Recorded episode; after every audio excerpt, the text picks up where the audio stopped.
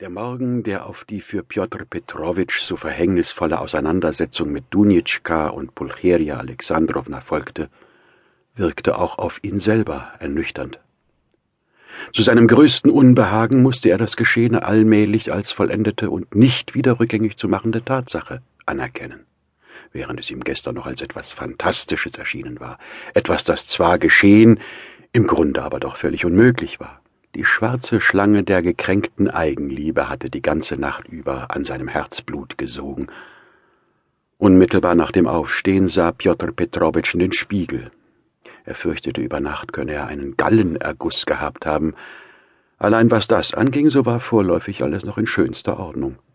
Und als Pjotr Petrowitsch sein distinguiertes, weißes, in der letzten Zeit ein wenig feist gewordenes Gesicht ansah, da fühlte er sich für einen Augenblick sogar ganz mutig und getröstet, fest überzeugt, er könnte auch anderswo eine Braut finden und vielleicht noch eine bessere. Aber dann fiel ihm wieder alles Geschehene ein, und er spuckte grimmig zur Seite, was bei seinem jungen Freunde und Stubengenossen Andrei Semjonowitsch Libesjatnikow ein stummes, aber sarkastisches Lächeln hervorrief. Dieses Lächeln nahm Pjotr Petrowitsch wahr und setzte es seinem jungen Freunde unverzüglich auf die Rechnung wie er ihm in der letzten Zeit schon manches auf die Rechnung gesetzt hatte. Sein Grimm verdoppelte sich noch, als es ihm plötzlich zum Bewusstsein kam, dass er Andrei Simjonowitsch gestern törichterweise von dem Vorgefallenen unterrichtet hatte. Das war der zweite Fehler, den er gestern gemacht hatte, und er hatte ihn in seiner Aufregung und Gereiztheit begangen, in einer gänzlich unangebrachten Neigung seinem Herzen Luft zu machen und als müsste es so sein, war für Pjotr Petrowitsch dieser ganze Vormittag eine einzige Kette von Widerwärtigkeiten. Sogar im Senat ging ihm in der Angelegenheit, die er dort betrieb, etwas schief.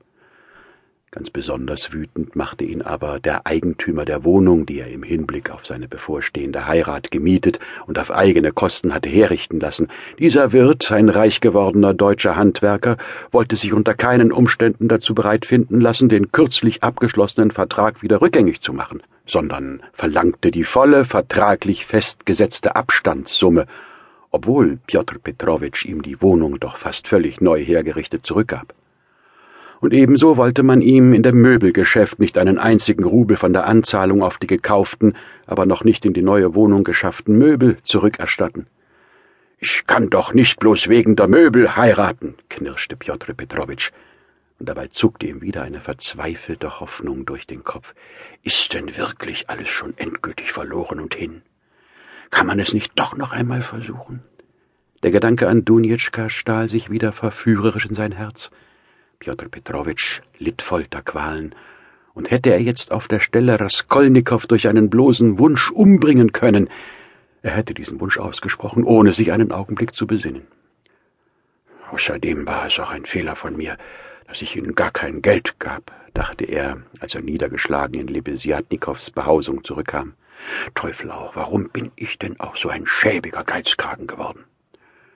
Wenn dieses Rechnen und Sparen noch wenigstens einen vernünftigen Sinn gehabt hätte.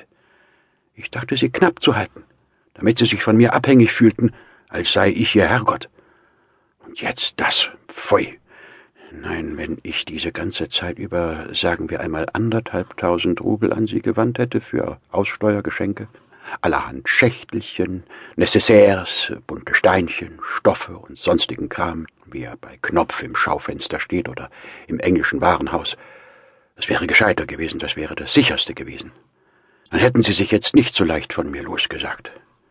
Diese Art von Menschen hält sich ja für verpflichtet, bei einer Entlobung Geschenke und Auslagen zurückzuerstatten. Das wäre doch nicht so ganz einfach gewesen, hätte ihnen denn doch wohl leid getan. Und dann hätte sich auch ihr Gewissen geregt. Sie hätten gesagt, wie können wir plötzlich einen Menschen zum Teufel jagen, der bis zuletzt immer so freigebig und aufmerksam gewesen ist. Hm, da habe ich völlig daneben gehauen. Und Pjotr Petrowitsch knirschte wieder mit den Zähnen und nannte sich einen Dummkopf, natürlich nur für sich.